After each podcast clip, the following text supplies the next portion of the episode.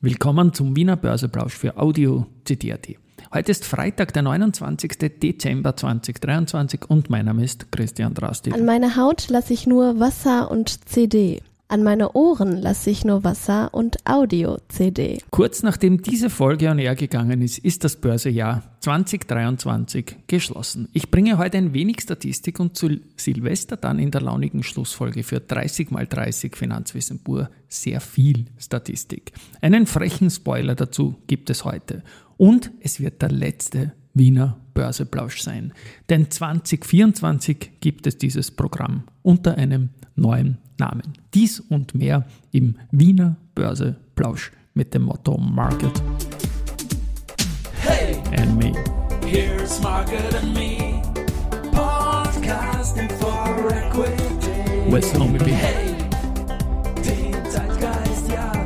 Ein Modethema, Modethema, Modethema. Ja, es wäre schön, wenn die Börse auch für die Politik ein Modethema gewesen wäre. Das war nicht der Fall, deswegen Konjunktiv. Die Dezemberfolgen des Wiener Börseplausch, die sind präsentiert von Wienerberger und SBO und der ATX ist am letzten Handelstag des Jahres bei 3423,47 Punkten, jetzt um 12.33 Uhr, also knapp zwei Stunden vor der Schlussauktion mit 0,28 Prozent im Plus. Gewinner, Verlierer wieder aus dem ATX Prime 42 Titel. Da ist vorne jetzt die Pira Mobility mit 3,3% plus, dann die FACC plus 3,2%, die Lenzing plus 2,9%, die Euro Telesites plus 2,6% und finally AT&S mit plus 1,5%. Am letzten Handelstag jetzt mal zu Mittag im Minus die Marinomed mit minus 2,9%, die Polytech mit minus 1,5%, die RHI Magnesita minus 1,5%, UBM minus 1,4% und die AMAG mit minus 1,1%. Beim Geldumsatz ist es so, dass 7,3 Millionen zu Buche stehen bei der OMV, 6,1 bei der Wienerberger und 4,3 bei der Immofinanz. Ja, wie gesagt, in etwas weniger als zwei Stunden ist das Spektakel heuer vorbei. Rein von der Performance her war es nicht schlecht. ATX Prime wird doch deutlich im Plus äh, abschließen. Anlegerbeteiligung lässt ein bisschen zu wünschen übrig, vor allem die Privatanleger. Die Wiener Börse hat sich auch die äh, Umsatzbilanz gegeben und es wird jetzt prognostiziert ein Umsatz von 54,6 Milliarden Euro. Im Vorjahr waren es 72 Milliarden. Die umsatzstärksten Aktien sind die erste Group, die OMV und der Verbund. Dazu möchte ich sagen, das ist das Trio, das wir eigentlich in den vergangenen Jahren immer vorne gesehen haben. Und schauen wir mal rein, die erste, die schafft knapp 10 Milliarden Euro heuer. In den vergangenen vier Jahren waren es stets 12 Milliarden, also die klassische Milliarde im Monatsschnitt. Die OMV, die wird knapp 8 Milliarden schaffen und es waren im Vorjahr 10 Milliarden. Der Verbund wie immer auf Rang 3 und mit zusätzlich BAWAG, Föstalpine, Andritz, Wienerberger, RBI, CAIMO, AT&S, Immofinanz, EVN und Lenzing sind 13 der 20 ATX-Titel über die Umsatzmilliarde gekommen, aber nur fünf Titel hatten mehr Handelsvolumen als im Vorjahr. Das waren die CAIMO mit plus 59 Prozent, die Telekom Austria mit plus 26 Prozent, Do Co plus 14, EVM plus 9 und die BAWAG mit plus 2%. Das größte Minus hat die österreichische Post hinnehmen müssen, 58% weniger Volumen als im Vorjahr. Da muss man dazu sagen, die hat ein bisschen noch eine Sonderkonjunktur gehabt mit den auslaufenden Covid-Sachen, die den Postaktien und dem, den Stay-at-Home-Titeln sicherlich geholfen haben.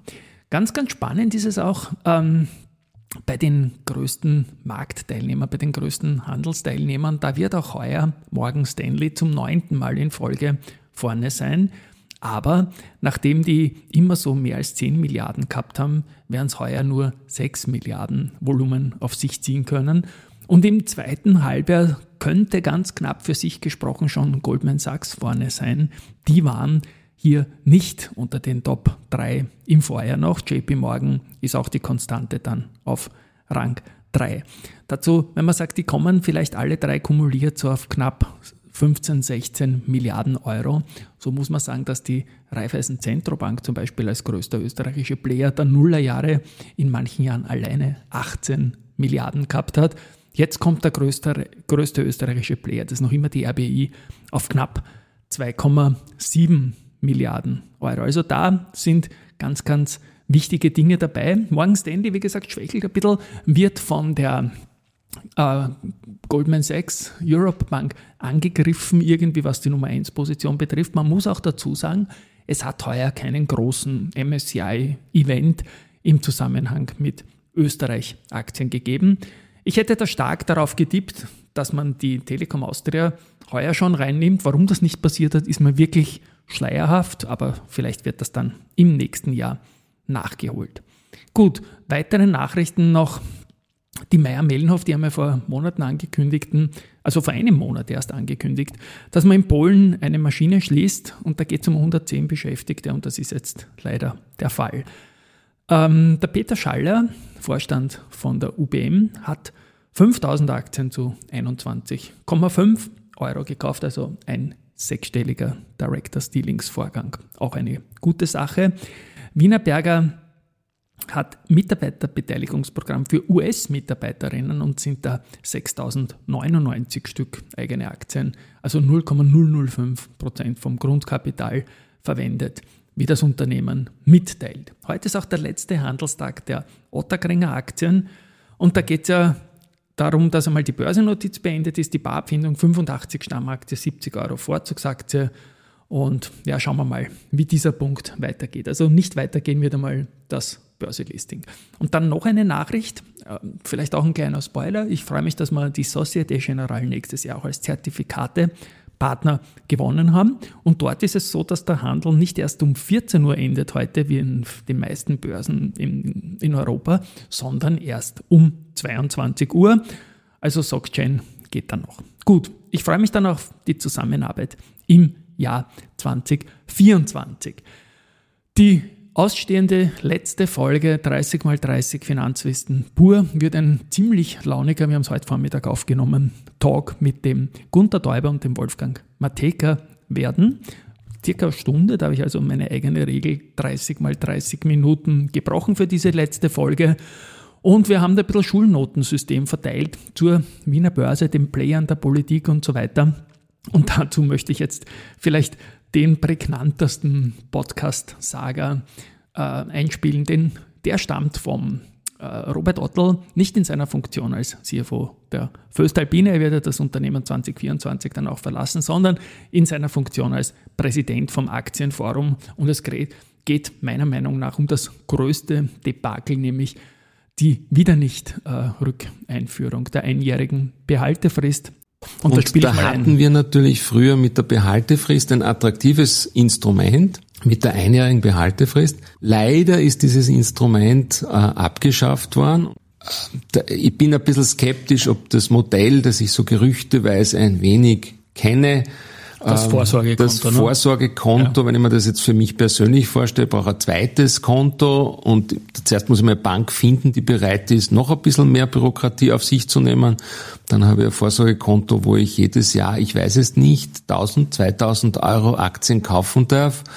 Und dann muss, äh, äh, das wird ein bürokratisches Monster, das am Ende des Tages, glaube ich, also ich, ich habe das dem Herrn Bundesminister für Finanzen auch gesagt, also mein Sohn, mein 18-jähriger Sohn, wie ich ihm versucht habe, das zu erklären, wie das funktioniert, äh, hat er gesagt, was ist denn das für ein Schatz? Ja, ich habe auch den, den Wolfgang und den Gunther gebeten, die ja heute zu Gast waren, für diese Silvesterfolge ein bisschen einzureihen, was ist eigentlich eine Spekulationsfrist, ab wann kann man von Spekulation sprechen oder ist das eher alles nur ideologisch, weil man es nicht will? Spannende Antworten bekommen, dies auch noch als Spoiler für äh, die Silvesterfolge dann.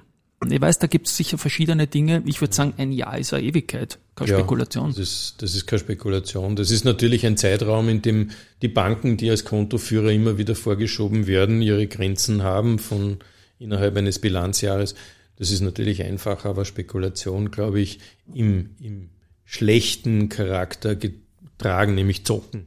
Ja. Anführungszeichen würde ich mit einer Woche bezeichnen. Ja, ich auch maximal. Ja. Ich hätte sogar, sogar in Richtung Overnight getippt, aber da bin ich vielleicht zu knapp dran. Auch ja. Gunther, was meinst du? Ja, also so, so eine Art wirklich Daytrading, ähm, da sind schon natürlich spekulative Züge mit dabei. Klar. Ob es jetzt eine Woche ist oder, oder ein Monat, aber alles, was deutlich darüber hinausgeht, auch schon drei Monate, ist sicher keine Spekulation mehr. Man sieht das ja auch aus der Analystenbrille. Ja, der Kapitalmarkt schafft es dann manchmal in einer Frist von, sagen wir mal, drei Monaten eine Neubewertung einer Aktie vorzunehmen. Es braucht eine gewisse Zeit, vielleicht auch in einem Monat, mhm. aber auf Basis von fundamentalen Trends. Das passiert am genau. Kapitalmarkt. Und natürlich alles, was Daytrading oder eine Woche ist, ja, aber ich könnte mir auch eine Grenze vorstellen mit Quartal oder mhm. sozusagen, ja, drei Monate und alles, äh, was, was drunter ist, kann man noch als spekulativ einordnen. Alles, was drüber hinausgeht, ist, ist keine Spekulation. Genau. Deswegen würden wir das Jahr ja. wieder nehmen, so wie es mal war. Ja.